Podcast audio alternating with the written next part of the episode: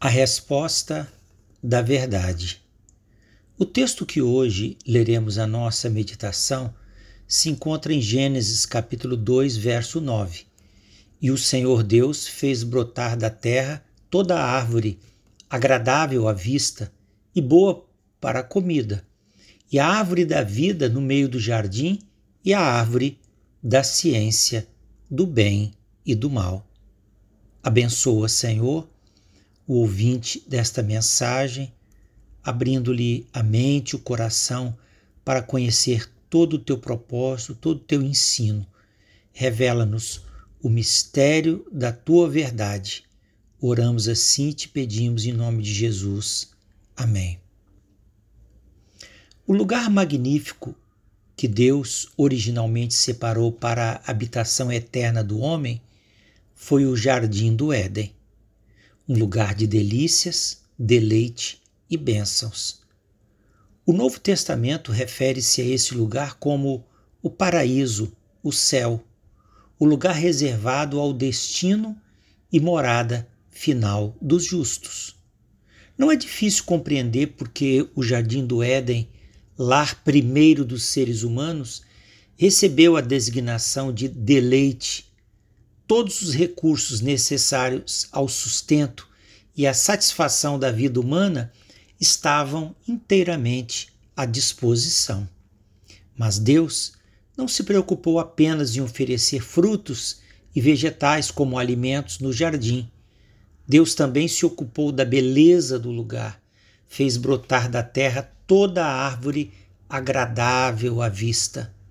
A formosura, a harmonia, o equilíbrio das linhas são qualidades inerentes da organização do universo. A beleza de forma revela a sabedoria e a perfeição do Criador em cada detalhe da obra criada. Como o mais excelente sábio arquiteto do universo, Deus revestiu suas criações tanto de beleza como de simplicidade Basta contemplarmos o mundo ao nosso redor para descobrirmos as maravilhas que estão nas grandes e nas pequenas coisas da natureza. Sendo um Pai amoroso e bom, Deus adornou o primeiro lar do homem com a sua mais elevada perfeição, visando não apenas o benefício de Adão, como também a sua satisfação. Quando Deus nos coloca num lugar de abundância e prazer, deseja não apenas que o sirvamos com sincera obediência, mas que nos alegremos com espontânea alegria de coração. Das árvores que havia no jardim, dois destaques são feitos: a árvore da vida, no meio do jardim, e a árvore da ciência ou do conhecimento, do bem e do mal. A essa altura, nada nos é dito acerca das árvores ou dos frutos que nelas havia.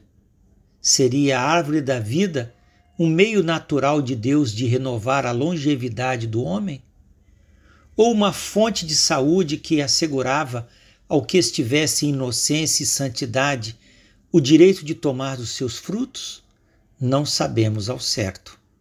Mas sabemos, no entanto, que Deus vetou ao homem comer do fruto da árvore da ciência do bem e do mal sob a pena de morte.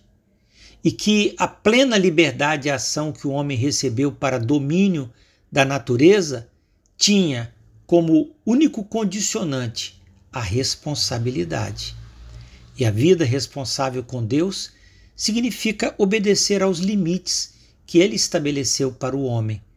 Deus sabe que nenhum prazer pode ser tão agradável e satisfatório para a alma do homem do que aquele que ele mesmo reservou e preparou para ela.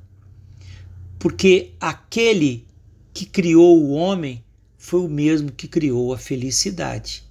E o que criou a felicidade é o mesmo que cuida para que aqueles que a encontram nos caminhos de Deus não a percam. Bendize a minha alma ao Senhor, e tudo que há em mim, bendiga o seu santo nome Bendize a minha alma ao Senhor e não te esqueças de nenhum dos seus benefícios. É Ele quem perdoa todas as tuas iniquidades e sara todas as tuas enfermidades. Que Deus o abençoe.